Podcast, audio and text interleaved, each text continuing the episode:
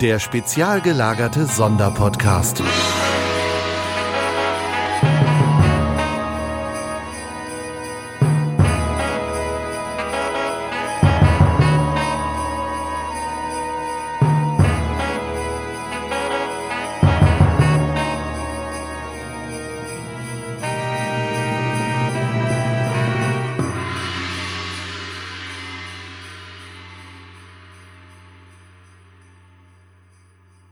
Hallo und herzlich willkommen zum spezial gelagerten Adventskalender mit einem ganz besonderen Türchen. Wir singen. Denn, oh bitte nicht. Es ist das zweite Mal, dass wir, und wir schließt heute auch Hannes mit ein, nein, es ist das zweite Mal, dass wir Rollenspielcharaktere erstellen, weil wir nächstes Jahr in eine neue Rollenspielrunde starten wollen. Und ähm, mit wir meine ich dieses Mal Sebo, Olaf und auch Hannes. Hallo Hannes. Hallo. Und äh, jetzt fragen sich alle, warum ist Hannes dabei? Naja, wir wollen halt drei Spieler haben und ich bin der Spielleiter in der nächsten Runde. Also ist halt Hannes dabei. Wir hatten halt keinen anderen. Ich fühle mich so gewertschätzt. Wir haben auch El Tigre so lange rausgemobbt, dass er auch keinen Bock mehr hatte und jetzt quasi die Fronten gewechselt hat. Ja. Äh, Ich bin dann ähm, als Spielleiter auch versucht, El Tigre da einzubauen, aber es wird nicht passen. Ihr seht, ihr seht ein Aber also ein ein versäugtes Kind mit einer Lederjacke. Ich verprügel Ähm, ihn, warum wir- auch immer. Wir spielen ein Rollenspiel im viktorianischen England. Wir haben uns als Jahr 1890 gewählt, also die Zeit von Sherlock Holmes. Und das Spiel heißt auch passenderweise Private Eye. Äh, Ich vergesse immer, wie der Verlag heißt. Ist von der Redaktion Fantastik. Genau. Liebe Grüße. Private Eye ist so ein ganz simples Rollenspielsystem. Also es hat nicht viele Regeln, weswegen es sich meiner Meinung nach gut anbietet für so eine Runde. Und äh, Detektivsetting im viktorianischen England, so Jack the Ripper, Sherlock Holmes habe ich schon erwähnt. Das kann sich irgendwie jeder von uns, glaube ich, ganz gut vorstellen. Das ist halt eine Zeit, wo die Detektivarbeit noch viel auf Zeugenbefragung und so rudimentärer Tatortuntersuchung beruht, weil so Dinge wie Fingerabdrücke sind gerade erst im Aufkommen.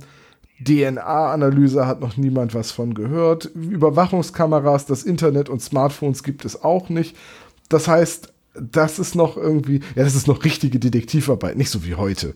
Ja. Genau. Also wer jetzt äh, neben Sherlock Holmes sei noch irgendwie zum Beispiel, ähm, kennt ihr Ripper Street zum Beispiel empfohlen? Oh ja, Mit- tolle Mit Serie. Bronn. Und ähm, Carnival Row gibt es jetzt auch noch, wobei die hat noch so ein bisschen fantastischen Anklang noch mit dabei. Darauf bin ich, Ich ja würde sagen, sehr die hat gespannt. doch so Fantasy-Horror-Elemente, Ja. ne? Also und, ähm, da bin ich auch mal gespannt drauf, habe ich aber noch nicht gesehen. Also der erste Eindruck ist auf jeden Fall echt gut. Ja, also ich selbst spiele Private Eye schon seit einigen Jahren in einer Rollenspielrunde. Die hat jetzt allerdings 2019 aus diversen Gründen pausiert. Das ist, müssen wir irgendwann mal wieder aufleben. Ähm, äh, auch da als Spielleiter und genau diese, diese Einfachheit der Regeln, die war das, was uns so angezogen hat, weil wir alle irgendwie jahrelange Rollenspielerfahrung haben mit so ausladenden Systemen wie eben Shadowrun oder DSA oder auch Cthulhu, was ja auch immer umfangreicher wird über die Jahre äh, oder geworden ist über die Jahre. Und wir wollten irgendwas Simples, Schnelles und klassische Detektivgeschichten. In, in der Runde haben wir übernatürliche Elemente drin. Also ich flechte da immer so ein bisschen Cthulhu-Mythos mit rein. Wir haben uns aber hier ganz bewusst dafür entschieden, dass wir nur Detektivgeschichten spielen, also nichts Übernatürliches. Wirst du, Zumindest sage, sage ich das jetzt, weil dann rechnet ihr nicht damit, dass der äh, Bösewicht wirklich fliegen kann. Ja, das finde ich auch Aber sehr das, gut so. Das gucken wir dann. und wer von uns ist denn der Justus, der die ganze Zeit dann irgendwie Peter maßregelt, dass es denn doch keine übernatürlichen Phänomene geben wird? Also wenn einer von euch einen abergläubischen Charakter spielt, darf der Rationalist unter euch dreien das gerne tun. Was ich ganz spannend finde an dem Regelwerk ist, dass das wirklich sehr auf äh, das Detektivspiel ausgelegt ist. Also, wenn man sonst ein Rollenspiel hat, nehmen wir mal Cthulhu zum Beispiel, das ist sehr breit gefächert, da ist dann Bibliotheksnutzung mit dabei und Fahrzeuge lenken ganz allgemein gefasst und hier ist es halt Droschgelenken oder Schlösser öffnen und ähm, Spurensicherung zum Beispiel. Also das sind sehr spezielle Ja, Formen von Talenten, die man da hat, ja. Und- Und es ist da im Fokus halt auch recht eingeschränkt, weil halt hier gesagt wird, jeder Spielercharakter ist in irgendeiner Form ein Ermittler, ein Detektiv. Ja. Aus verschiedensten Gründen. Also du musst nicht zwangsläufig als Beruf Detektiv wählen, du kannst auch eine Hausmagd sein oder eine Dame aus feiner Gesellschaft, die sich einfach tot langweilt und deswegen äh, Kriminalfälle löst, so äh, Miss Marple mäßig oder ähm, wie heißt denn wie heißt denn noch die Angela Lansbury, also die Rolle ähm, aus hier, ihr wisst schon, Mord ist ihr Hobby. Ich weiß, Ja, was ich- du meinst, aber ich weiß nicht, wie sie heißt. Und Ja. das ist. Rutherford? Nee, das ist Ich hab- Mimi Rutherford, habe ich jetzt gerade. Das ist was ganz anderes. Keine, keine Ahnung. Keine Ahnung. Stellt euch mal vor, Ähm, Mord wäre ihr Hobby, aber halt, sie bringt halt gerne Leute um. Jessica Fletcher übrigens. Genau. Jessica Fletcher. Das habe ich gerade erst in der Bibi Blocksberg-Folge gesagt, dass ich früher immer dachte, wegen Mord ist ihr Hobby, dass sie die Mörderin sei als Kind. Weil im Englischen heißt die Sendung ja Murder She Wrote und da ist ja klar, dass sie nicht die Autorin de- des, der Geschichte ist, in der sie selber mitspielt. Aber Ja. als Kind dachte ich halt echt, Mord ist ihr Hobby. Ey, die, die, mit der Frau darfst du dich echt nicht anlegen. Ja. Das, So viele Episoden. Das wäre ein Twist. So Miss Marple. Auf der einen Seite die alte Frau, die ermittelt und der und Angela Lansbury, die Mörderin. Und es ist so wie Spion und Spion nur im Altenheim. Und die wohnen im selben, in derselben Wohnung und machen noch eine zusätzliche Sendung, die ist dann Golden Girls. ja. Das, das wäre so eine äh, Rosa so ein Ro Roseanne-Plot-Twist. Am Ende kommt raus, sie hat die ganzen Morde begangen und die immer den anderen in die Schuhe geschoben. Das wäre gar nicht schlecht. Gut, Haben sie so Roseanne aus Roseanne rausgeschrieben? Ja. Nein. Äh, Ich glaube, sie stirbt einfach. Offscreen an einem Herzinfarkt oder so. Keine Ahnung.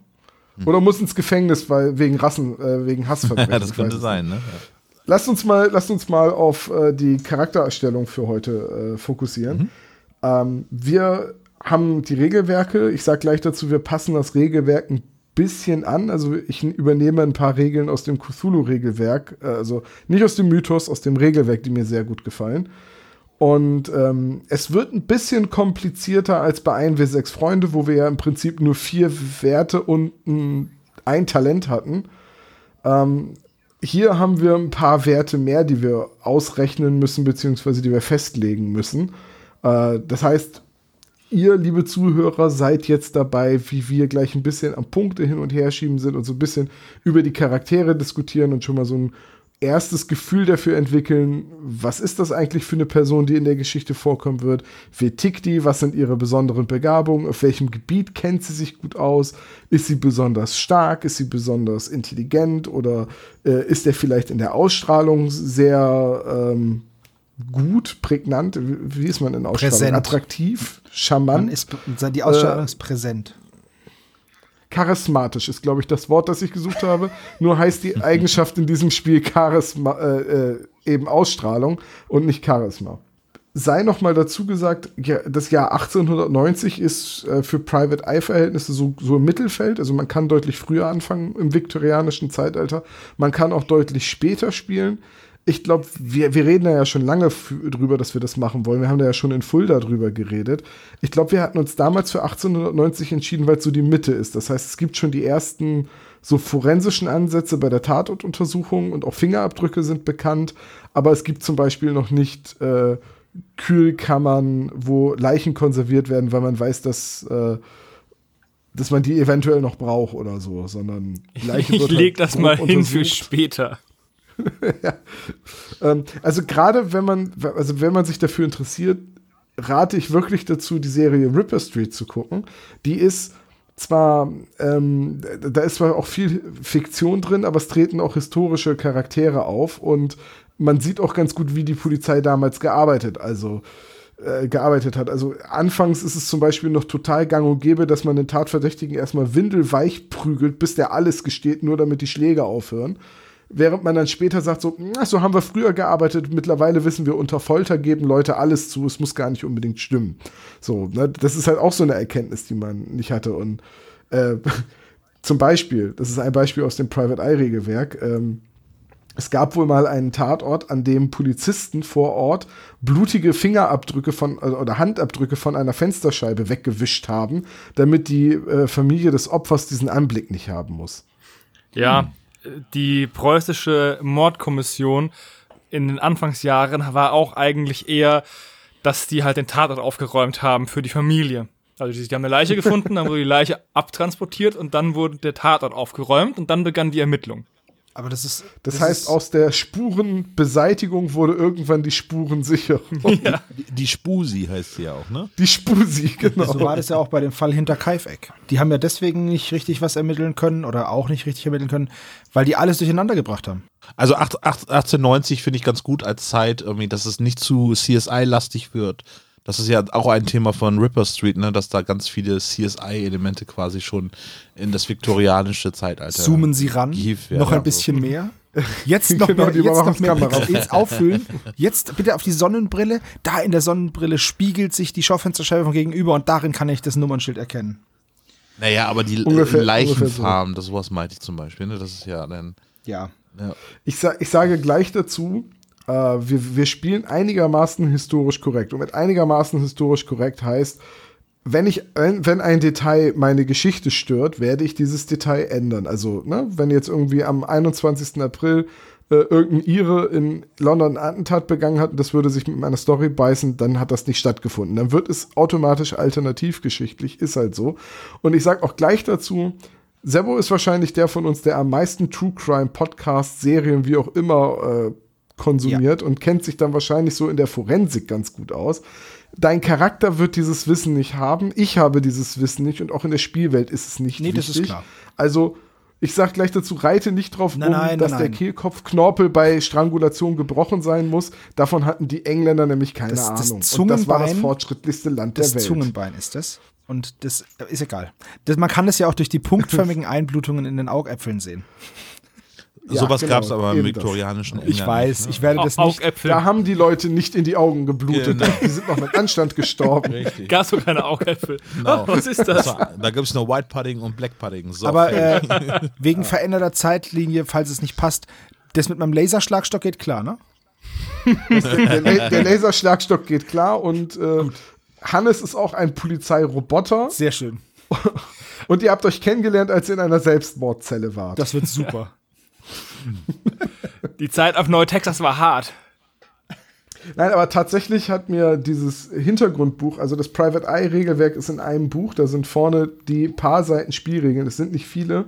Und dann kommt unglaublich viel Hintergrund zur Spielwelt. Also wie war das Jahr 1890? Wie war überhaupt das ausgehende 19. Jahrhundert in England? Und ich habe schon so viele kuriose Geschichten dadurch gelernt, dass ich bei dieser ähm, ARD-Quizshow, wer weiß denn sowas, schon oft die Antworten von Fragen wusste. Zum Beispiel, warum oder was ist das Besondere an der und der Londoner Adresse? Und das Besondere ist, das Haus gibt es eigentlich gar nicht, das ist nur eine Fassade. Ja, die, ähm, die was bildschön, also irgendwas, ein Boiler oder irgendwie eine Bahnstrecke da hinten dran versteckt. Richtig, die sind, die sind dazu da gewesen, weil ähm, die ersten Züge, die unterirdisch in, in den Tubes gefahren sind, waren halt noch auf Kohle.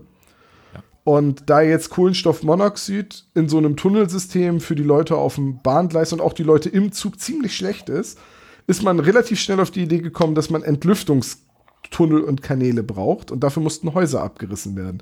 Damit man aber nicht so hässliche Löcher im Stadtbild hat, aus denen es einfach rausraucht, hat man die Fassade von den Häusern stehen lassen. Konnte man, glaube ich, bei Penny Dreadful ganz gut sehen, wie das so. Das kann gut sein. Die Häuser gibt es teilweise heute noch, obwohl die London Tube natürlich längst mit Elektrizität fährt. Aber naja. Da kommen wir irgendwann hin, wenn eure Charaktere lange genug überleben. Gott sei Dank spiele ich einen sehr jungen Charakter. Äh, also, was, was gibt es so für Charaktere? Also, ich kann mal so ein paar Beispielberufe nennen. Also, zum Beispiel ähm, gibt es den Coroner.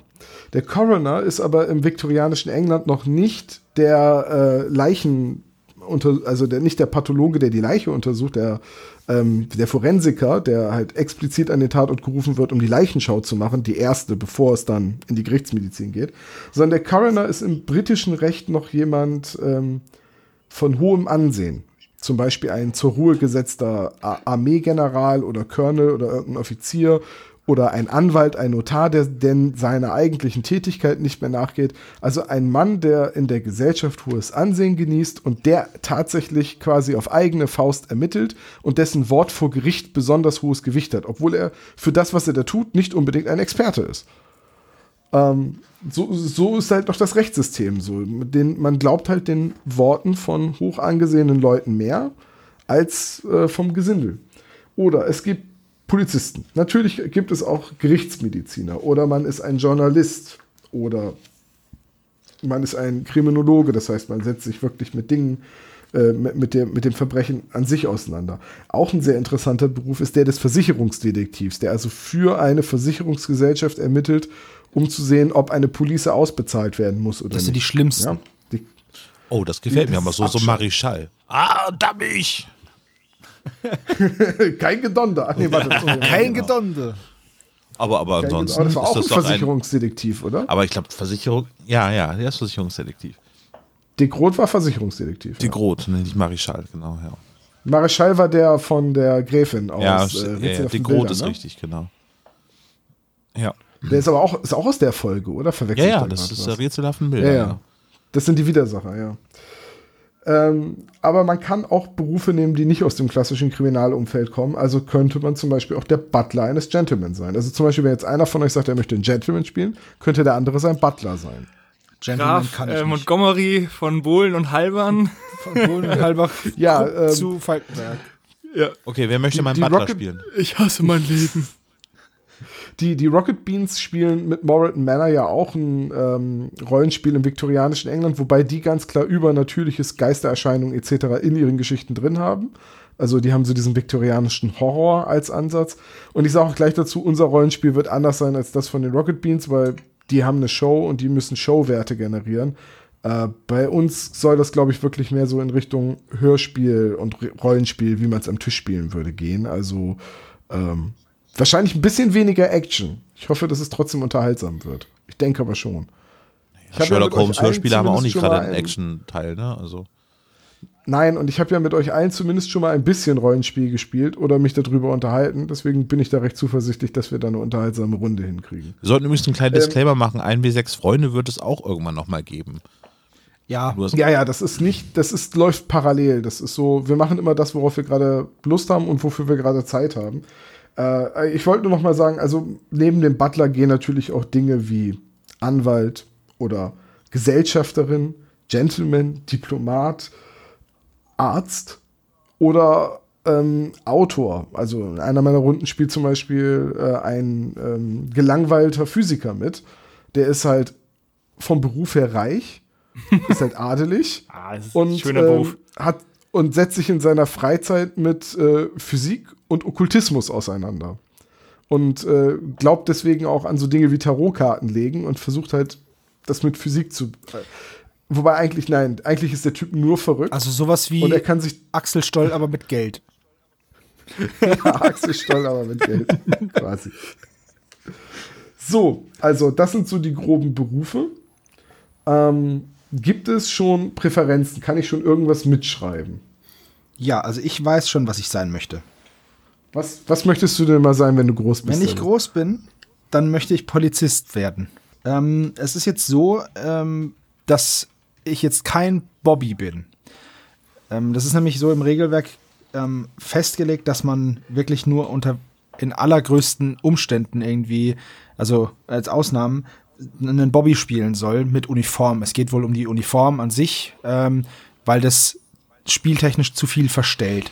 Also bin ich ein Zivilpolizist ähm, vom CID, vom Criminal Investigation Department und bin da Detective Constable. Das ist die unterste Stufe.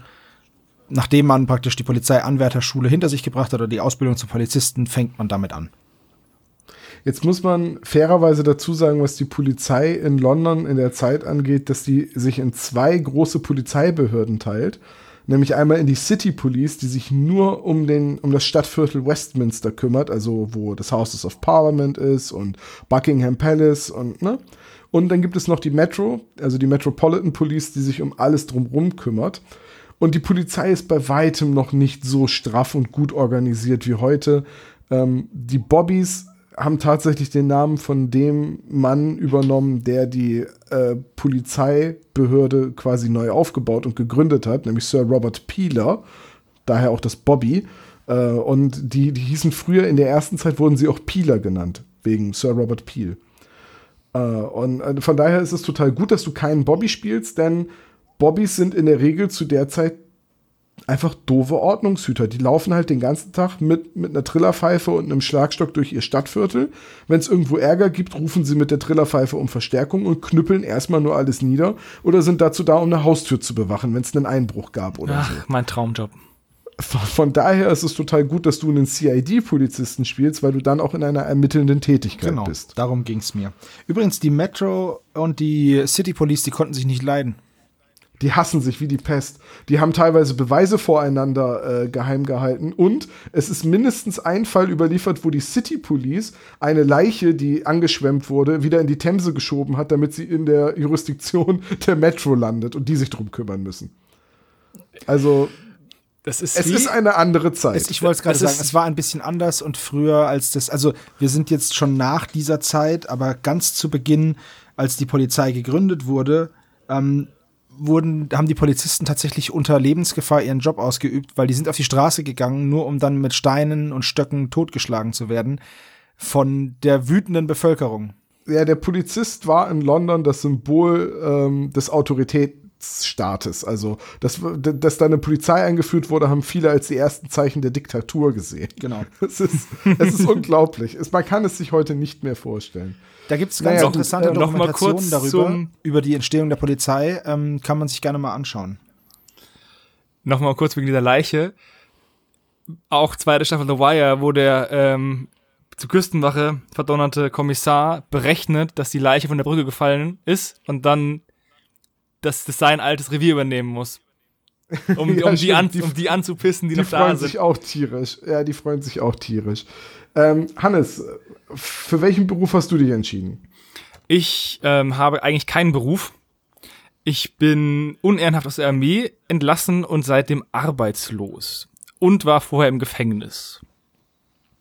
Okay, das wird jetzt spannend, aber was hast du bei der Armee gemacht? Ich war ähm, einfacher Soldat und dann später Assistent der ähm, medizinischen Abteilung. Ich weiß gar nicht, ich habe nachgeguckt. Ich hatte mir mal Notizen gemacht, wie das früher hieß und wann ähm, zum ersten Mal Sanitätswesen eingeführt wurde bei der britischen Armee, aber meine Notizen sind alle verschwunden. Wir hatten das ja schon ein bisschen länger auf, auf, vorbereitet oder angedacht gehabt. Also, vielleicht tauchen die ja noch auf. Ich kann dir aber sagen, 1890, das ist ja schon nach dem Burenaufstand und äh, schon zur Hochzeit des Empires, also wo der Imperialismus der Briten, glaube ich, schon fast ein Drittel der Welt äh, erobert hat. Ähm, ich würde mal sagen, die haben mittlerweile garantiert ein Sanitätswesen. Ja, das, das Sanitätswesen wurde ja, glaube ich, nach dem Zweiten Krimkrieg eingeführt, ähm, von auf Anleitung dieser Krankenschwester Florence Nightingale oder wie die hieß. Ich habe das nämlich echt mal recherchiert, aber die hatten keinen eigenständigen Sanitätsstab, wie es die Bundeswehr jetzt zum Beispiel hat.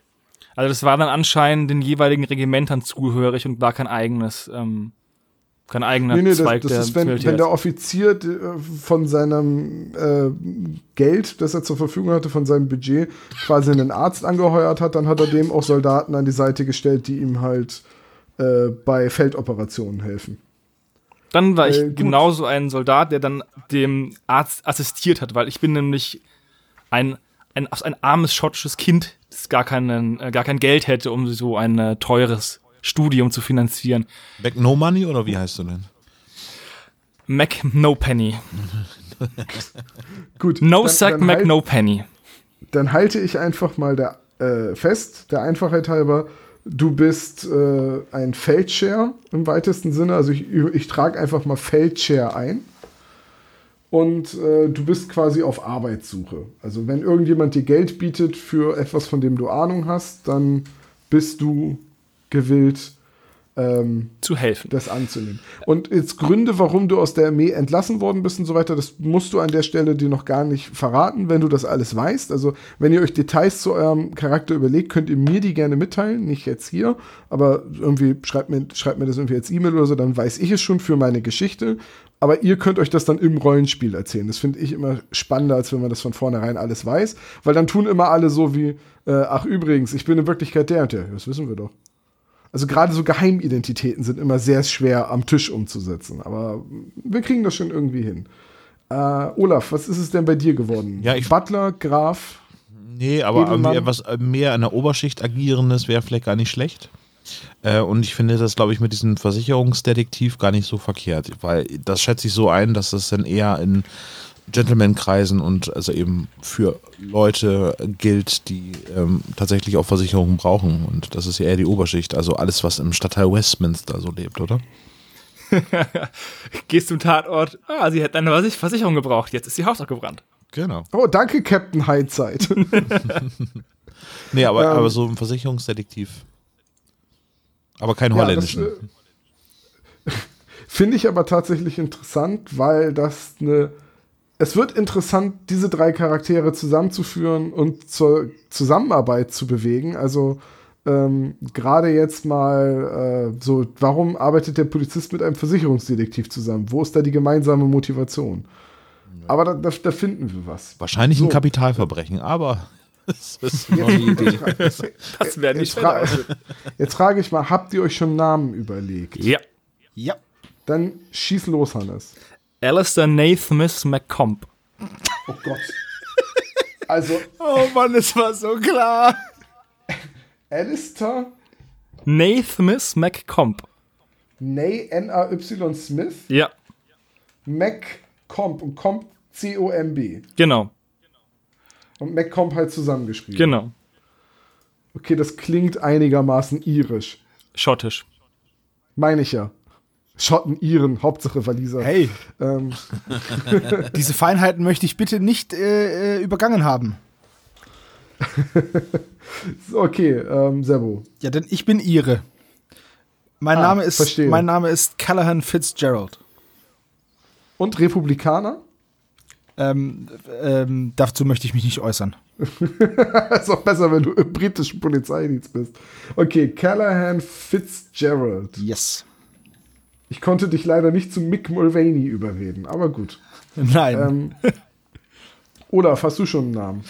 Ähm, nee, noch nicht so richtig. Hm, Aber irgendwie Kenneth finde ich, glaube ich, als Vornamen gar nicht schlecht. Kenneth und Patrick. Wie wär's denn Kenneth, mit Kenneth Kenneth, Patrick nenne ich mich. Kenneth Patrickson? Nein, dann bin ich, dann bin ich, bin ich dafür, dass er Hans, Hans Konrad Schmidt heißt. Aber Kenneth, ähm, bin ich auch Ihre vielleicht? Nicht, wenn du Teil der Oberschicht bist. Auf keinen Sorry. Fall. Ja, das Versoffene stimmt, Iren werden stimmt. nur Polizisten. Warte mal, ich habe eine Idee. Das mache ich gerne, ähm, wenn ich mir Figuren ausdenke. Es gibt eine Internetseite, den Fake Name Generator, der neben ähm, falschen ähm, Namen auch komplette falsche Identitäten anlegt, wenn man sich zum Beispiel in einem Forum registriert und da keine echten Daten angeben will, aber irgendwie eine E-Mail-Adresse braucht für die Bestätigung und so weiter, der generiert einem das. Und da kann man natürlich als Namensbereich auch United Kingdom auswählen. Ich gehe mal davon aus, dass du amerikanisch, äh, dass du, äh, dass du männlich sein willst Ja. und dass du englisch-walisische Namen haben möchtest und äh, Harvey Matthews. Ich finde es mega witzig, man kann als Namenssatz Hobbit nehmen. Ja gut, okay, äh, wenn du dich halt in Mittelerde anmelden willst. Also ich habe hier einen Alexander O'Neill bekommen. Ja. Oder einen tatsächlich männlich Namenssatz Englisch Wales Muhammad Duffy. Naja, heutzutage halt, ne? Aber Ähm, Duffy finde ich gar nicht schlecht. Kenneth Duffy heiße ich denn. Kenneth Duffy. Wie heißt du noch, ne? D-U-F-F-Y. Äh, mein Name ist Callahan Fitzgerald. Okay. Weil Kenneth und Callahan, ah, so nah beieinander. Du kannst den einen Ken und den anderen Kerl nennen. Oder wir haben noch einen dritten, und dann heißt unser Detektivbüro KKK. Das ist eine super Idee, aber Callahan schreibt sich mit C. Ah, verdammt, Axt. Dann könntet ihr immerhin noch CKY hin. Wir können aber auch KFC sein. Oder ABC. Aber wenn ihr KFC sein wollt, muss Hannes sich leider in Fallister umbenennen. Egal, Leute, wir sind bei einer halben Stunde, wir haben noch nicht einen einzigen Wert ausgerechnet. Das ist richtig. Also, passt auf, wir, wir weichen etwas ab. Im Private Eye Regelwerk wird normalerweise gewürfelt. Das kann aber dazu führen, dass manche Dass Werte sehr wütend groß wird. werden und andere Werte nicht und dass man sich dann eine halbe Stunde lang Sebos Gejammer anhört. Es war nicht Gejammer, es war rechtschaffener Zorn gemischt mit Gejammer. Ich bin immer Ja, dabei, ich wenn es ums sagen. Würfeln geht, weil ich knüffel euch auch. zu Tode. Ich bin kein großer Freund von gewürfelten Charakteren, aber also, weil zumindest in den frühen ähm, Private Eye Regel, äh, Private Eye sag ich schon, in den frühen ähm, Cthulhu-Regelwerken war es immer so, würfel die äh, Werte aus und überleg dann, welcher Beruf dazu passt. Und wenn man halt sagt, ich will einen Hochschulprofessor spielen und dann würfelt man Bildung 2 aus und Stärke 80, dann ist der wohl Sportdozent. Uh, du musst mal Low blow, aber ausgeben, gut. würde ich sagen. Ne? Nee, was, ich, was ich meine, ist halt, das mag ich nicht so. Ich mag Systeme, wo man die Punkte einigermaßen frei verteilen darf. Und genau das machen wir. Statt dem errechneten Mittelwert von 305 Punkten, nee, 301 Punkten waren es, glaube ich, ähm, habe ich entschieden, dass wir 350 Punkte verteilen. Das heißt, ihr habt jetzt 350 Punkte, die ihr verteilen dürft auf sechs Eigenschaften, nämlich Stärke, Geschick, Konstitution, Intelligenz, Ausstrahlung und Bildung. 300 Punkte. Intelligenz und 350 Punkte. 350, habe ich ja gut zugehört. Ja. Während ihr das macht, erzähle ich so ein bisschen, was diese Eigenschaften halt repräsentieren. Ich denke, Stärke und ähm, Geschick ist relativ klar. Konstitution ist die eigene Widerstandsfähigkeit, also wie der Körper gebaut ist, wie gut ist man gegen Krankheiten gewappnet oder ist man eher kränklich oder ähm, wie gut kann man Schmerz ertragen, solche Dinge.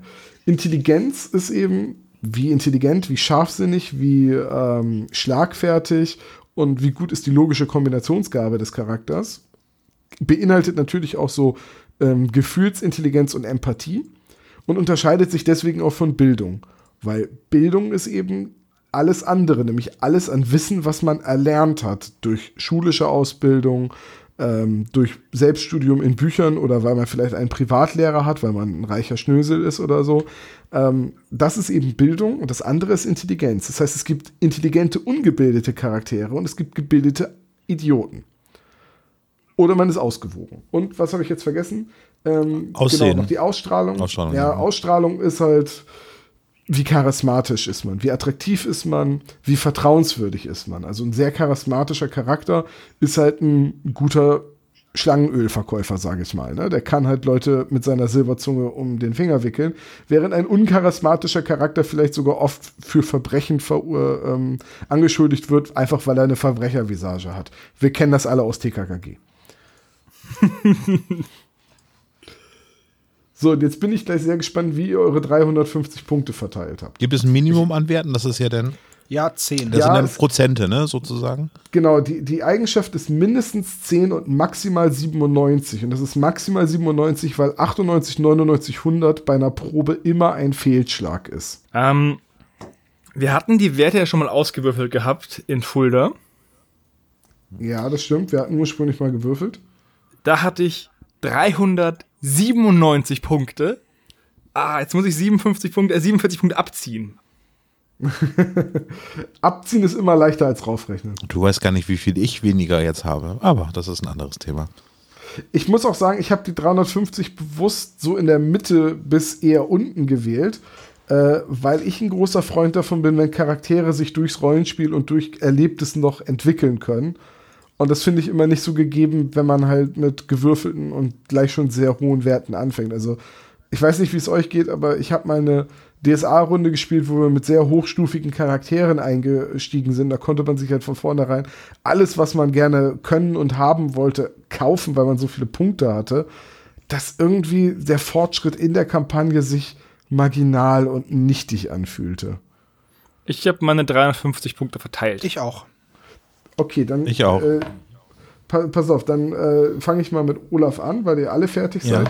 Äh, Die, die Reihenfolge ist Stärke, Geschicklichkeit, Konstitution, Intuition, Ausstrahlung, Bildung. Und Olaf, du diktierst mir das jetzt einfach von oben. Stärke 45, Geschicklichkeit 50, Konstitution 45, Intelligenz Nicht ganz so schnell, nicht ganz so schnell, nicht ganz so schnell. Intelligenz, ja? 70, Oh, ein smarter Bursche. Ah, Aussehen 65 und Bildung 75. Ja? Gut. Ich rechne da jetzt mal nicht die Probe nach. Äh, warte. Macht Excel automatisch, sind 350. Äh, und du kannst dir schon mal notieren, falls du es nicht schon hast, dass du, du hast neun Lebenspunkte. Habe ich noch nicht, tue ich. Ja, ne? Lebenspunkte sind Konstitution geteilt durch 10, äh, nee, geteilt durch 5 abgerundet. Ähm, das heißt, wenn man einen Wert von 100 hat, kommt man halt auf 20 Lebenspunkte. Du bist also ungefähr bei der Hälfte von dem, was maximal möglich ist. Aber Lebenspunkte, ne? Wie oft wird schon auf euch geschossen werden? Das kann niemand sagen. Jedes Mal. so, ähm, Servo, schieß los. 60, 50, 70, 50, 60, 60. Das entspricht auch 350 Punkten. Du hast dich nicht verrechnet und du hast sogar 14 Lebenspunkte. Das ist aber auch okay, denn ich bin ein junger irischer Polizist. Kannst also Und saufen wie ein Loch. Das auch. Aber das ist, Dass man bei Ire immer sofort an Alkohol denkt. Ich weiß auch nicht warum, aber es stimmt. Okay, Hannes. 50, Ja. 70, 45, 90, Oha. Intelligent.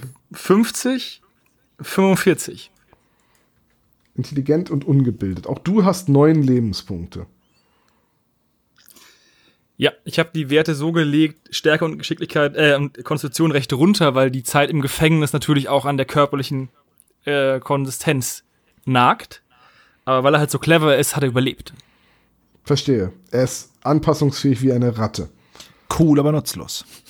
Eine schottische Ratte aus irgendeinem hinterletzten Loch. Also mit dir muss ich Und nicht damit langsam meine ich sprechen. einen See. Ach, Sie sind Ihre, sagen Sie das gleich, dann rede ich langsam.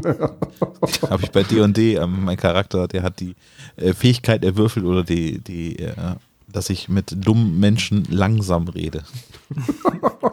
Was für ein Regelwerk ist es denn, wo man auf sowas würfelt? D&D Ja, 5. bei D&D würfel, bei D&D würfelt man doch auf alles. So, jetzt kommen wir zum nächsten Schritt. Und zwar, ähm, ihr kriegt jetzt 115 Punkte, die ihr auf eure Fertigkeiten verteilen könnt. Fertigkeiten sind eben Dinge, die nicht so körperliche Eigenschaften sind, die quasi unveränderlich sind, außer ne, bestimmte Anlässe treten ein sollen. Fertigkeiten ist alles, was man wirklich lernen kann, wie zum Beispiel Fremdsprachen, Naturwissenschaften, Schauspielerei, Psychologie, der Kampf mit Waffen, das Klettern, Gesetzeskunde, äh, Fälschen von Dokumenten und Ausweisen. Oder eben auch, Olaf hat es vorhin schon genannt, das Lenken einer Droschke, weil das mit das einzige Fortbewegungsmittel ist, was es gibt, neben dem Fahrrad. Das Fahrrad wird sich nie durchsetzen. Nee, ich glaube auch an das Pferd. Das ist Quatsch. Das Auto, das Auto ist nur eine Modeerscheinung. Finde ich auch. Ähm, so, das heißt, ihr habt jetzt 115 Punkte. Was ich euch schon eingetragen habe, ist, ähm, dass ihr quasi schon äh, die Grundchance habt. Also in jeder Fertigkeit hat man erstmal eine Grundchance. Zum Beispiel Droschgelenken kann jeder mindestens auf 10. Das geht nicht drunter. Auch da dürft ihr jetzt eure 115 Punkte frei verteilen. Also sagt mir gleich nur, welche Werte ihr geändert habt und worauf. und berücksichtigt auch bitte dabei, ich weiß, es wird nicht passieren, außer ihr steckt jetzt fast alles in einen Wert. 97 ist das Maximum. Und ich sage noch eine Sache dazu. Ein hoher Wert in einer Eigenschaft, und zwar mit hoch meine ich mehr als 68, bringt einen zusätzlichen Bonus auf die Fertigkeit. Das heißt, wenn ihr die, wenn ihr irgendwie wisst, das ist eine Fertigkeit, die zu einer Eigenschaft gehört, die ihr hoch habt, müsst ihr da ein bisschen weniger Punkte reinstecken. Ja, also jetzt, ich, ich mache mal ein Beispiel für unsere Zuhörer, weil die sehen das Dokument ja nicht. Ich nehme jetzt mal Olaf. Olaf hat Bildung 75 gewählt. 75 ist größer als 68. Und jetzt gibt es zum Beispiel das, äh, die Fertigkeit Gesetz.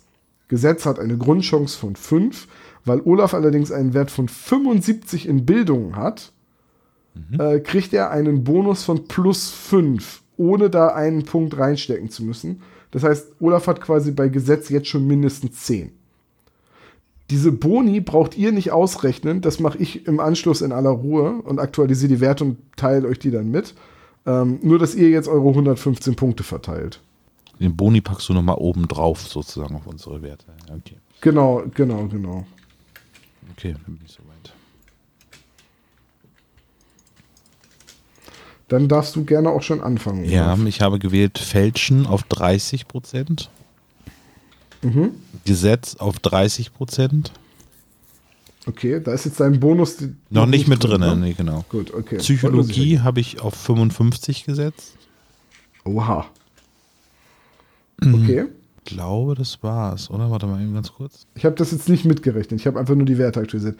Äh, noch eine Anmerkung. Sollte jemand von euch den Punkt Fremdsprachen oder Wissenschaft nehmen, ich wüsste nicht warum, aber falls ihr das schon nehmt, äh, Fremdsprachen und Wissenschaft gliedert sich auf. Also zum Beispiel habt ihr dann Ahnung in Französisch und Deutsch, aber nicht in Fremdsprachen allgemein. Also ihr lernt nicht alle Fremdsprachen gleichzeitig. Und genauso auch bei den Wissenschaften. voll unrealistisch. Also So. Ihr Also- steckt, dann Punkt, ihr steckt dann Punkte in Chemie oder Physik und nicht in Wissenschaft an sich. Das habe ich vergessen zu sagen, das tut mir leid. Ja, ich habe dachte, Wissenschaft dadurch, durch tatsächlich Abschluss hochgesetzt. habe ich einfach einen allgemeinen, bin ich so ein ähm, allgemein Wissenschaftler wie Humboldt geworden.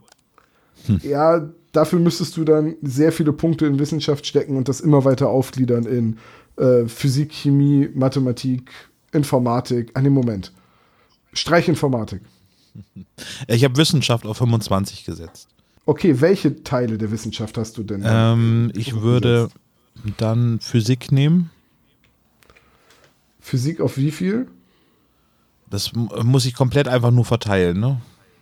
Ja, wenn du jetzt, wenn du jetzt, du hast ja, das ist ja, eine Grundchance hast du ja von fünf Ja. in, äh, so, das heißt, du hast da jetzt 20 Punkte reingesteckt. Richtig, genau. Wie viele von diesen 20 Punkten sollen in Physik?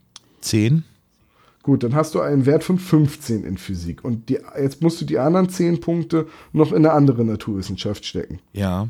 Da würde Zum Beispiel Chemie, Chemie. nehmen, genau. Oder, Ja. ja. Uh, 15 Punkte in Physik. Olaf ist voll, voll clever. ja, das stimmt. So, okay, gut. Das, war, das waren dann deine 115 Punkte. Genau. 115 oder 150? 115. 115, okay. Gut. Servo, wie schaut's? Hast du Ich schon? brauche noch. Hannes, wie schaut's? Hast du schon? Ich brauche auch noch ein bisschen, weil ich 150 verstanden habe. Ah, okay. Ja, dann rechne noch mal Ich habe wieder raus. Also ich habe, wenn ich jetzt alles so verteile, ich mache das ja mathematisch. Das ist schön, dass du es nicht alphabetisch machst. Deswegen auch- sind wir bei der PISA-Studie so schlecht gewesen in diesem Jahr. Nein, ich mache das, immer, ich mach das immer mit einer relativen Gleichverteilung halt.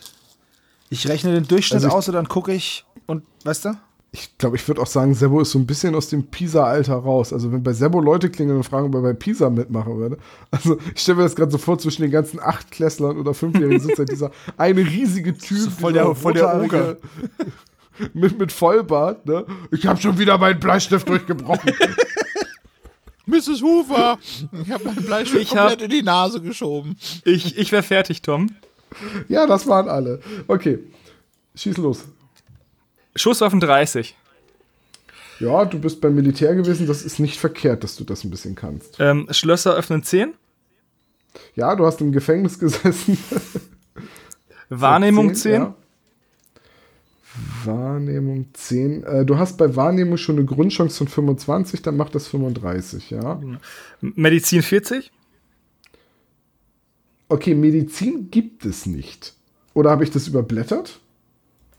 Warte mal, lass mich mal eben einmal gucken. Wir dürfen neue Fertigkeiten einfügen und sollte ich jetzt Medizin ver äh, vergessen haben abzuschreiben, dann füge ich es natürlich hinzu. Und Ich- sollte ich nicht vergessen haben, es zu, äh, abzuschreiben, dann fügen wir es hinzu, weil um Himmels Willen natürlich braucht man Medizin. Also Ähm, ich habe ja den alten Charakterbogen als PDF. Den Ja, ich, äh, ähm, und da haben wir Medizin dazugefügt damals. Also ich habe die Ah, okay. Werte von damals, die Fähigkeiten von damals genommen und habe sie nur angepasst, weil sie jetzt weniger Punkte sind. Also kann ich dich vielleicht sonst überzeugen, dass wir das in Musizieren ändern? Nee. ähm, also Medizin habe ich gesagt, Wahrnehmung habe ich gesagt, Schusswaffen habe ich gesagt, Schlösser öffnen sagte ich, Schleichen 15. Warte, warte, lass mich eben Medizin hinzufügen. Medizin hattest du gesagt eine 40, ne? Ja, Gut. Dann, äh, was hattest du? Schleichen hattest du, 15. also hast du da jetzt 30. Ja. Gut. Ich, ich, weil sonst trage ich 15 ein und die hattest du vorher schon. Sag Also nur die. Werte, die ich verteilt habe, ohne die Boni. Okay, gut, ja, Olaf hat's anders gemacht. Nicht, dass ich gleich Mist aufschreibe. Okay, nächster. Fremdsprachen 10. Welche Fremdsprache? Ägyptisch. Wie nützlich. Entschuldigung, ist hier, ist hier irgendjemand, der Englisch spricht oder altes oder altgriechisch? Okay, Ägyptisch hast du also einen Wert von 15. Ja. Ich wollte gerade sagen, Altägyptisch gibt es auf jeden Fall auch, ja. Der Orkan spricht das. Orkan. Orkan. Ja, ich war, ich war in Ägypten stationiert als Soldat, deswegen sprich, äh, schnappt man vielleicht das eine oder andere auf. Hast du den Suezkanal verteidigt? Nee, Den gab es damals noch gar nicht. Sag mal äh, jetzt eben schnell, waren das alle Werte oder hast du noch einen? Nee, das war's. Okay, gut, dann ähm, in Ordnung. Dann Servo, bist du soweit? Dann sa- schieß los. Faustkampf 18? Also hast du da drei Punkte reingesteckt. Nein, also insgesamt habe ich. Ach, du hast 18 reingesteckt, sodass du auf 33 Genau. kommst. Soll ich, den, soll ich den Endwert sagen oder das, was ich reingesteckt habe? Nee, sag mir mal bitte den Endwert, dann vertippe ich. Okay, gleich also. Faustkampf 33. Gesetz 24. okay. Schusswaffen 20. Warte, warte, warte. Schusswaffen ist da. Ja. Spurensicherung 27. Stadtkenntnis 30.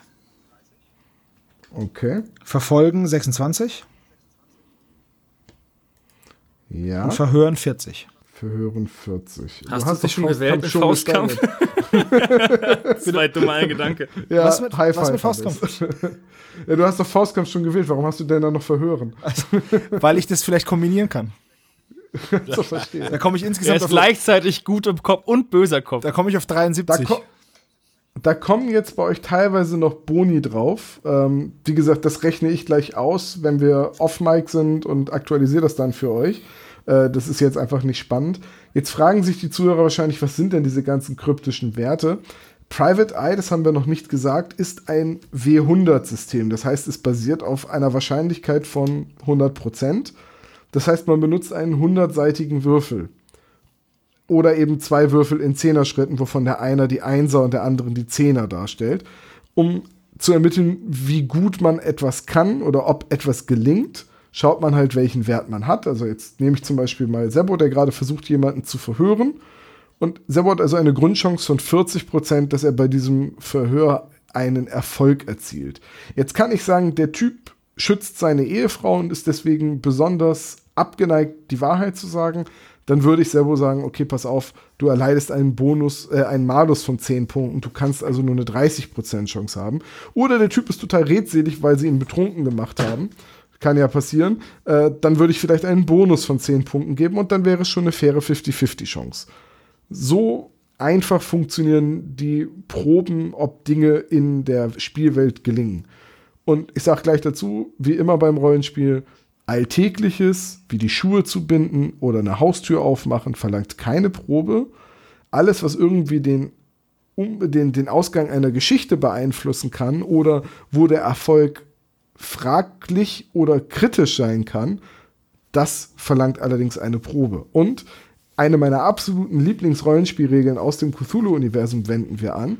Es gibt nämlich in dem Sinne keine Erfahrungspunkte, die verteilt werden, sondern wenn ihr eine Probe macht in einer für die Geschichte wichtigen Situation. Es ist zum Beispiel jetzt besonders wichtig, dass ihr den Sprung von Hausdach zu Hausdach schafft. Oder es ist sehr wichtig für den Fortgang der Geschichte, dass ihr im Verhör einen Erfolg erzielt. Wenn ihr in so einer Situation äh, eine Probe schafft, kriegt diese Probe einen Haken, also dieses, äh, diese Fertigkeit. Und nach einer äh, abgeschlossenen Geschichte, also wenn wir quasi die Erfahrung Revue passieren lassen und daraus lernen, dann wird gewürfelt, ob ihr, die, ob ihr eine Steigerung bekommt. Und dann kriegt ihr auch direkt äh, ein bis zehn Punkte einfach drauf, ohne dass das, ähm, ohne dass ihr irgendwie XP ausgeben müsst. Dann kann es auch sein, dass ich sage, so alle kriegen jetzt, weil in dieser Geschichte war zum Beispiel äh, eine Droschkenverfolgungsjagd, an der ihr alle teilgenommen habt. Ihr kriegt alle auf jeden Fall einen Haken, egal ob da eine erfolgreiche Probe war oder nicht. Einfach so, dass die Charaktere sich wirklich an dem, was sie erlebt haben, entwickeln. Und nicht auf einmal, ähm, wir haben die ganze Zeit ein Haus observiert und zwei Wochen später spreche ich fließend Mandarin. Er hätte ja lernen können, Mandarin lernen können, wäre er absolviert. Aber stell dir vor, Weil es so langweilig du, ist oder was? ja, wir haben 150 Goblins getötet, deswegen kann ich jetzt Geige spielen. Ja, das ist, das ist so eins der klassischen Beispiele, ähm, wie aus dem absoluten Nichtschwimmer quasi der nächste Michael Phelps wird, weil man zwei Wochen lang ein Abenteuer in, im Gebirge gespielt hat. So, ne, ich, das, deswegen finde ich es immer ganz cool, wenn ähm, erstmal, ob man wirklich was draus gelernt hat, ist halt fraglich, aber das Schöne ist halt bei diesem System, je schlechter du in einer Fertigkeit bist, desto leichter ist es, sie zu lernen, also ein erfolgreiches Lernen zu haben, weil du musst quasi die Probe äh, ver. Nee, warte, du musst die Probe quasi nicht schaffen.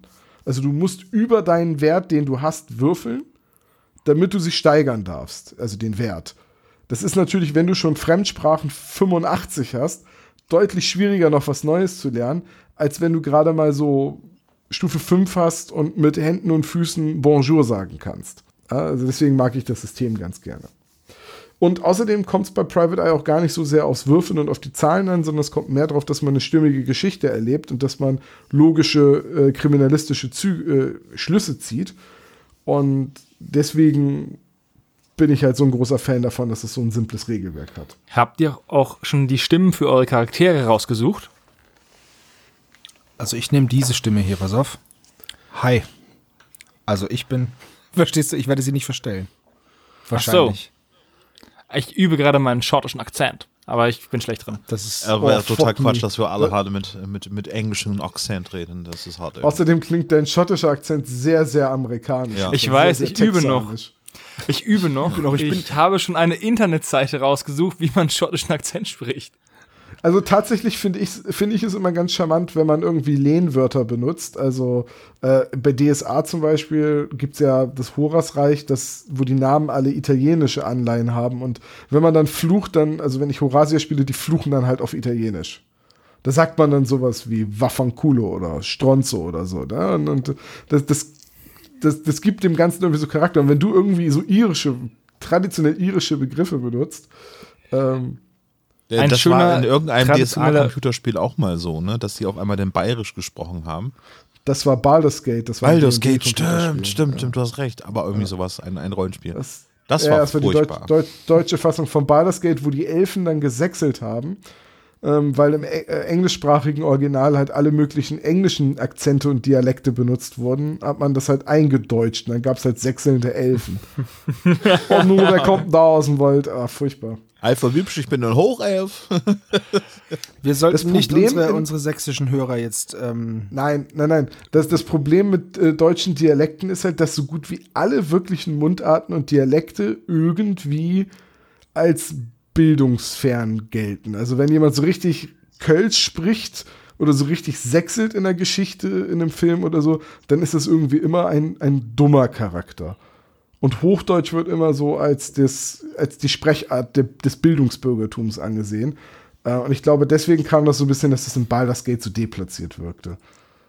Jeder Sechseln, jede Sechsel, sechselnde Fantasy-Rasse ist deplatziert. Genauso Ja, wie irgendwelche. Dass, dass es Fantasy-Rassen waren, die dann Dialekt, deutschen Dialekt gesprochen haben, bayerisch bei den Zwergen, sächsisch bei den Elfen und so. Das kommt noch hinzu, dass das deplatziert wird, auf Bei jeden den- Fall.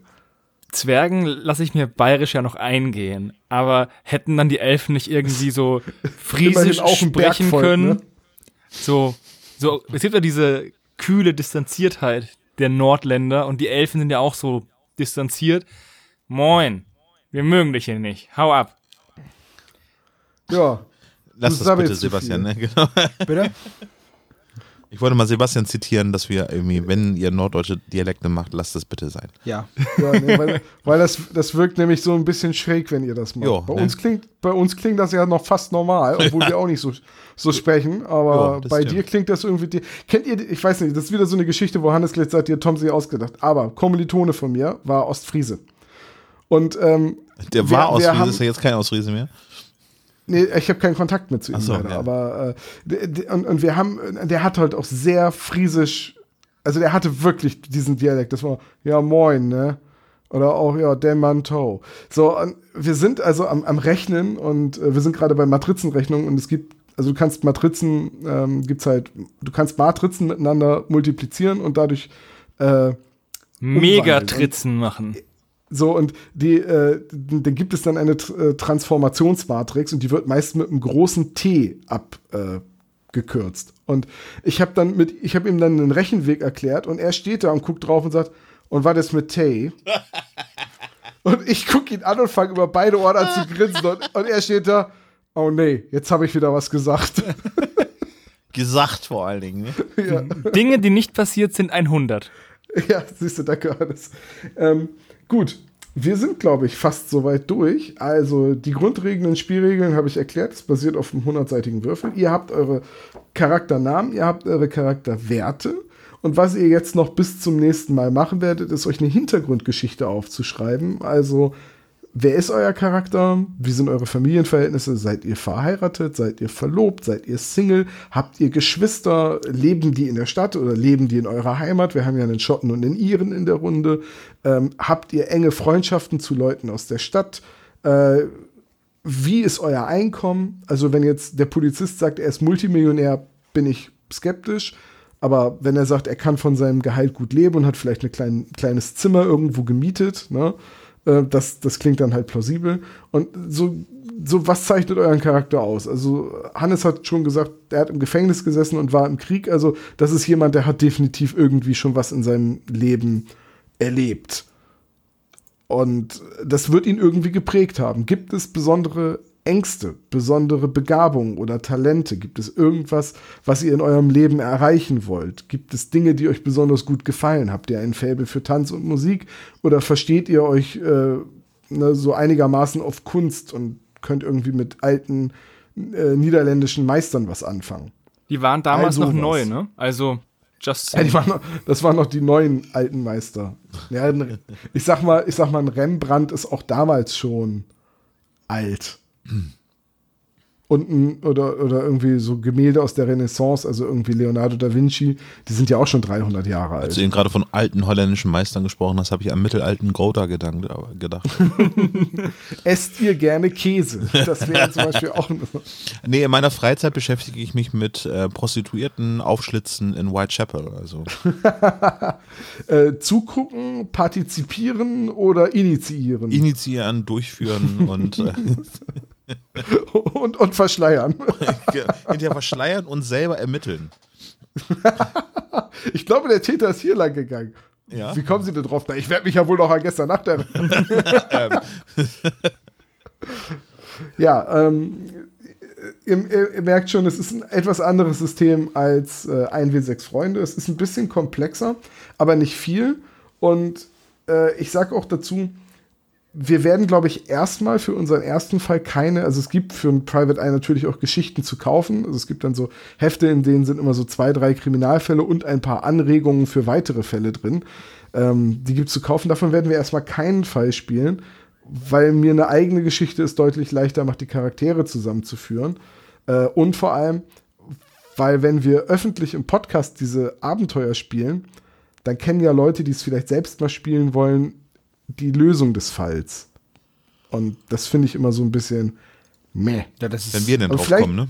Ja. ja, vielleicht spielen wir dann auch irgendwann mal eine offizielle Geschichte vom, äh, von der Redaktion Fantastik, aber dann mit einer fetten Spoilerwarnung. Ja, das stimmt. Ähm, wir werden auch versuchen, ein bisschen seriöser zu spielen. Also bei 1W6 Freunde bietet sich ja sehr viel an Klischees so an. Sicherlich gibt es bei Private Eye auch Klischees, aber ich habe so für mich so gedacht, dass es denn schon reelle Krimis sind, die wir dann spielen. Ja, so habe ich es auch geplant und äh, ich plane auch so die Charaktere glaubwürdig zu spielen und auch meine Stimme zu verstellen, um deutlich zu machen, mit wem ihr es gerade zu tun habt. Das ist für mich immer so eine Gratwanderung, weil man lutscht, man lutscht, ja. man, man rutscht leicht ins Parodistische. Ja. Und das ist dann immer schwierig, weil wenn man nicht aufpasst, verkommt ein Nichtspielercharakter unglaublich schnell zur Karikatur. Ja. Also in meiner anderen Private Eye Runde gab es einen Anwalt, der hat immer so gesprochen wie der Typ mit dem Klemmbrett aus ähm, Asterix erobert Rom. Gaius Maximus. Ah, Gaius, Gaius Pupus. Gaius Pupus, das war's, ja. Der hat, der hat immer so gesprochen, das war anfangs ein Running Gag, aber irgendwann, weil ich es durchgezogen habe, wurde der Charakter sehr glaubwürdig und sehr geschätzt und hat auch dann so einen eigenen Charakter bekommen. Also, also werden wir jetzt unseren ersten Ansprechpartner, Jungs, hört bitte zu, ne? der erste Ansprecher ist der Leiter des Eunuchen Gentleman Clubs in Westminster. In Open Trouser at Up Aben, oder wie die genau. heißen. Eine hübsche Frau ist wie eine Blume, man muss sie ja nicht pflücken. ähm, ich sag gleich dazu, ähm, bei Olaf, bei dir würde mich sehr interessieren, äh, wer dein Chef ist in der Versicherung. Sebo, bei dir wäre es auch ganz gut, wenn du einen Namen für einen direkten Vorgesetzten nennen kannst. Also wer ist quasi dein Chief Inspector oder wer leitet das Revier, in dem du quasi deinen Dienst ver äh, verrichtest? Und bei Hannes, vielleicht hast du alte Militärfreunde in der Stadt. Also so ein paar soziale Kontakte und Freunde und Ansprechpartner für, ähm, für Ermittlungen gestehe ich euch zu. Ihr seid ja nicht neu in der Stadt. Ihr, ihr lebt da ja schon länger. Das heißt, ihr kennt Leute. Wenn es wichtig ist, dass ihr jemanden kennt, den ich für die Geschichte brauche, dann sage ich euch das. So, pass auf, du kennst den und den. Aber so ein paar Leute könnt ihr euch auch ausdenken. Vielleicht, ne, ich spinne die dann weiter, ich greife die dann auf oder wenn ihr die spontan einbauen wollt, kriegen wir das auch hin. Nur, nur dass ihr das halt berücksichtigt beim Aufschreiben. Machen wir. Ah, mein einziger Ansprechpartner ist die Flasche. Also mein Vorgesetzter ist natürlich. Superintendent Reynolds. Ich hatte gehofft, dass du jetzt Powell sagst. Superintendent Powell. Nein, ich werde mir was ausdenken. Ja, und da bin ich sehr gespannt drauf. Und jetzt haben wir quasi die Charaktererstellung gemacht und euch wahrscheinlich auch ein bisschen neugierig auf Private Eye. Ähm, wenn euch das Spiel per se interessiert, holt euch das Regelwerk. Es ist nicht teuer. Ich weiß gar nicht, was es kostet. Ich glaube 40 Euro oder so. Steht's. Meins hat, glaube ich, 38 Euro damals gekostet. Das ist ein tolles Buch, in dem auch sehr viele interessante Dinge über London und das englische Empire im 19. Jahrhundert drin stehen. Also ähm, ist für Rollenspieler auf jeden Fall eine Anschaffung wert. Und ansonsten schauen wir mal, wann wir unseren ersten Fall gespielt Oh, bekommen. warte mal, auch wenn, wenn das vielleicht nach hinten losgeht, ne? Aber ähm, ich würde mich freuen, wenn in den Kommentaren ein paar Gesch äh, Geschichten zu meinem Background. Also Kenneth Duffy ist ähm, Mitarbeiter äh, eines Versicherungsunternehmens als äh, äh, Detektiv dort beschäftigt. Was ist das denn für eine Versicherung? Vielleicht gibt es ja ein paar Ideen, die in den Kommentaren drin sind. Da würde ich mich ja mal drauf einlassen. Das klingt nach einer guten Idee, das klingt interessant. Würdet ihr anderen auch ein paar Vorschläge hören wollen? Ihr müsst sie ja nicht umsetzen. Dann, ja, dann würde ich gerne wissen, warum Alistair Nathamus McComb im Gefängnis saß. Okay, und bei Sebu, ähm, warum bist du nicht mehr in deinem irischen Heimatdorf? Weil es da nichts gab. Wa warum hast du Hobbington verlassen? Um Die große Kartoffelkrise. um, um in die Er ist der Welt einzige zu ziehen, Hobbit ohne behaarte Füße. um in die Welt zu ziehen und Leute zu verprügeln. er lebt den irischen Traum. The Walking Fist nennt man ihn auch. Ah, ich habe Aber wenn, die, aber, wenn die Leute Community, verprügelt. aber wenn die Community unbedingt was machen möchte, unsere Spezies, dann dürft ihr meinem Schlagstock einen Namen geben. ich bin sehr gespannt, auf was für Ideen und Vorschläge ihr in den Kommentaren Also kommt. nur, Und nur ein, also genau, was für eine Versicherung, für was für eine Versicherung arbeite ich? Äh, bitte seriöse Ergebnisse reinschreiben, weil sonst bin ich nachher Versicherung für Hackfleisch halb und halb irgendwie leicht vergammelt oder so. ähm, ich, bin, ich bin sehr gespannt drauf. Und ich weise noch einmal darauf hin, äh, das hier ist ja ein Kalendertürchen. Das heißt, mit jedem Kommentar und jeder Idee, die ihr äußert, nehmt ihr auch automatisch an unserem äh, Weihnachtsgewinnspiel teil. Und zwar verlosen wir ja 24 Preise unter allen eingesendeten Kommentaren, also quasi zufällig, nicht tagspezifisch und ihr müsst auch nicht jeden Tag kommentieren. Es reicht, wenn ihr einmal im Dezember kommentiert habt, dann seid ihr quasi im Preispool drin. Mehrfach kommentieren bringt also nichts, also steigert nicht eure Chancen. Äh, wir freuen uns aber über jeden Kommentar und hier könnt ihr jetzt sogar uns bei Private Eye helfen und noch was gewinnen. Das ist doch super. Ich Mega. find's geil. So, dann bleibt mir nichts anderes zu sagen, als ich bin sehr gespannt drauf. Ähm, diese Charaktererstellungsrunden machen mir immer ganz, ganz großen Lust und große Vorfreude auf die ersten Rollenspielsitzungen. Ähm, und mit den Berufen, die ihr genannt habt, habe ich schon ein paar ganz gute Ideen. Ich bin auf jeden Fall sehr gespannt. Super. Oi, Mate. Okay. Dann sage ich mal, morgen geht es hier im Adventskalender weiter.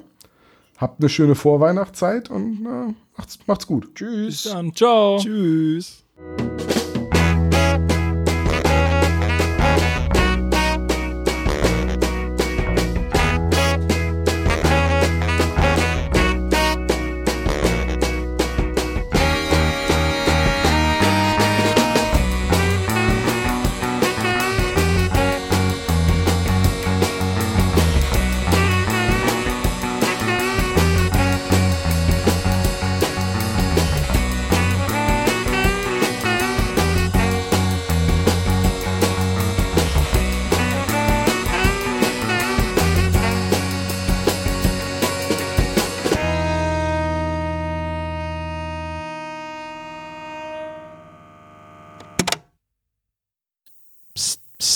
Auch dieses Jahr haben wir wieder fantastische Preise bei unserem Adventskalender in der Verlosung. Wer an der Verlosung teilnehmen möchte, schreibt unter diese oder eine der nächsten Kalendertürchen einen Kommentar und nimmt automatisch an der Verlosung teil.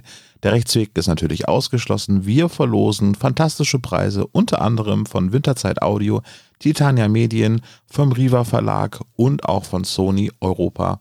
Also einfach einen Kommentar schreiben unter dieser Folge und ihr seid mit dabei. Viel Erfolg und es gelten nur die Kommentare auf spezialgelagert.de und bitte spammt uns nicht zu. Wer einmal einen Kommentar geschrieben hat, ist automatisch bei der Verlosung von allen 24 Preisen mit dabei. Danke. Bis morgen. Unterstützt den spezialgelagerten Sonderpodcast bei Patreon unter patreon.com slash spezialgelagert oder gebt uns ein kleines Trinkgeld über paypal.me slash spezialgelagert. Dieser Podcast ist ein reines Hobbyprojekt von drei Fans und steht in keiner Verbindung zu Europa oder Kosmos. Unser Dank geht an Dr. Orgel für unser Intro nicht kleinlich sowie unsere Station Voice Heinz Kreinbaum. Ihr findet den spezial gelagerten Sonderpodcast bei Instagram, Facebook und Twitter jeweils unter spezial gelagert und bei YouTube als spezial gelagerter Sonderpodcast. Und natürlich auch bei Spotify, Deezer und iTunes. Hinterlasst uns auch gerne eine Nachricht auf unserem Anrufbeantworter. Die Nummer lautet 0421 175 4343 0.